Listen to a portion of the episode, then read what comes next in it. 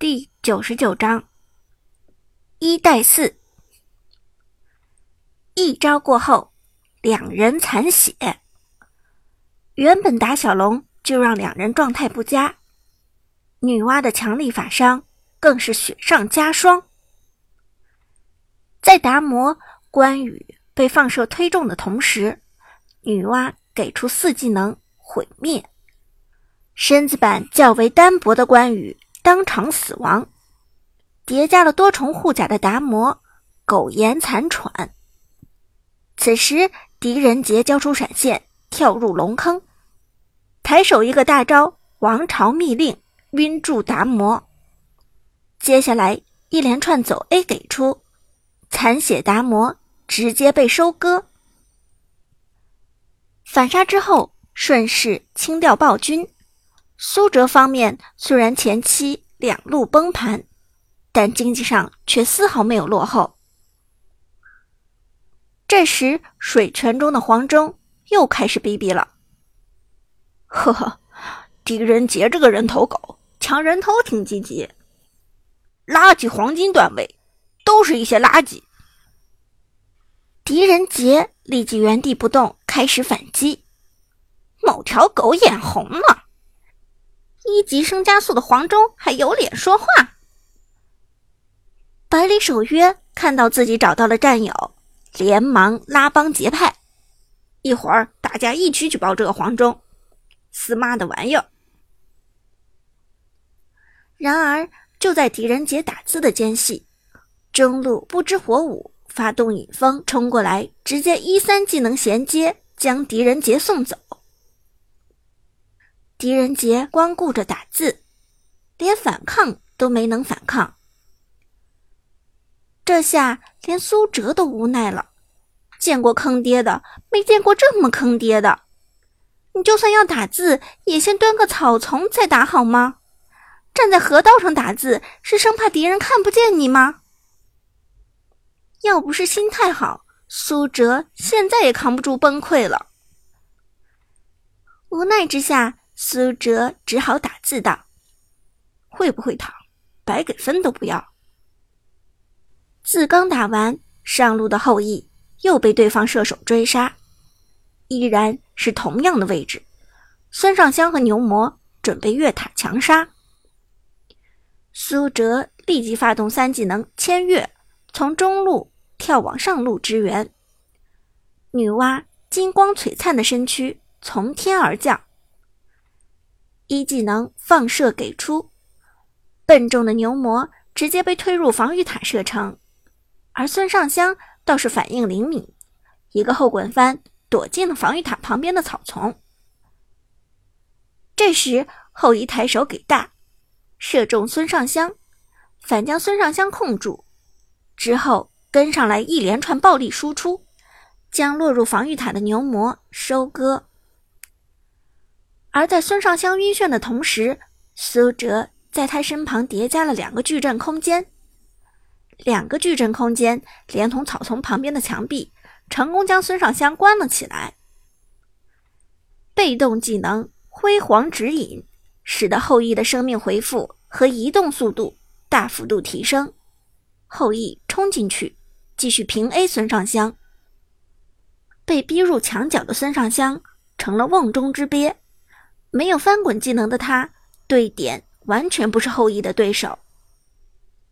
这时，苏哲再次推出一技能放射，碰撞到矩阵空间，引起小范围爆炸。轰！孙尚香一声惨叫，瞬间潇湘玉损。上路又是两颗人头入账，双方打成了势均力敌。几波小规模团战胜利之后的苏哲，已经做出了一套强势装备：冷静之靴、回响之杖和痛苦面具。而先后斩获人头的后羿和狄仁杰，虽然也送过一波，但人头的经济让他们发育的不算难看。四射手阵容虽然奇葩，但胜在推进能力无敌。苏哲的女娲。凭借着矩阵空间，完全可以做到一保四。想赢，过来跟我中路抱团。苏哲快速打字，回到中路准备中推。这种奇葩阵容想赢，就只能趁着对方还没有发育起来速推，越往后拖胜算越小。见识过了女娲三线带节奏之后，四个奇葩队友算是对苏哲折服了。虽然刚才吵得不亦乐乎，但其实大家都还是想赢的。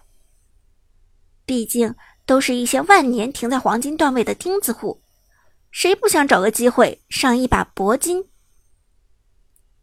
于是后羿、狄仁杰、百里守约和黄忠齐齐赶到中路，带着一波兵线。就开始强行拆台，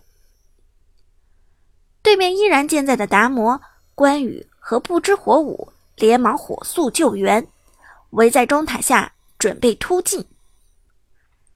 黄忠在河道架炮，绿色的攻击网蔓延到了对方一塔之下，但装备成型前的黄忠伤害有限，别说战士型英雄达摩和关羽。就连法师不知火舞都能冲进来切掉他，但苏哲这边射手不止一个，旁边还有后羿、狄仁杰和百里守约虎视眈眈。百里守约隔河狙击，先手将不知火舞打成半血。对面少了孙尚香和牛魔，一塔只能放弃。而推掉了一塔之后，苏哲并不撤退。继续发起信号，进攻。女娲带着四名射手大规模入侵，很快推到了二塔。而这时，孙尚香和牛魔终于复活。对面在中路也集结了五人。面对苏哲这边几乎全是射手的阵容，对面五人丝毫不虚。只要牛魔冲进来承受伤害，那么达摩。关羽、不知火舞三个人，任何一个人都可以轻松收割。而牛魔也的确是这么做的。赶往战场之后，一招横行霸道交出，强行顶起站位靠前的狄仁杰和后羿。但就在达摩准备冲上来切射手的时候，女娲抬手放置了两个矩阵空间，两个矩阵空间恰好将中路堵死。隔断了双方的阵容，于是牛魔孤身一人落入了包围圈，想跑已经来不及了。苏哲面无表情的交出放射，将牛魔推到了墙上。强大的法伤让牛魔血量骤降，同时四名射手一起开火，瞬间将牛魔先手秒杀。而就在此时。侧位草丛中响起了关羽的马蹄声。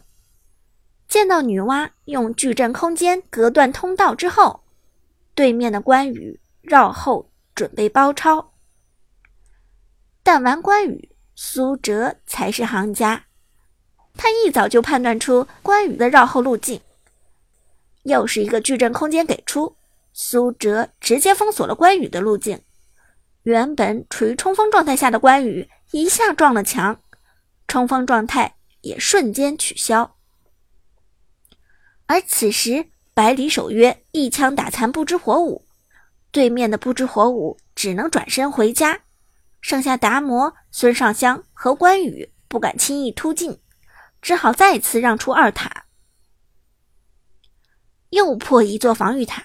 苏哲方面已经直逼高地，苏哲连续点击。进攻信号，就是要得势不饶人。于是，女娲带着四名射手直奔高地而去。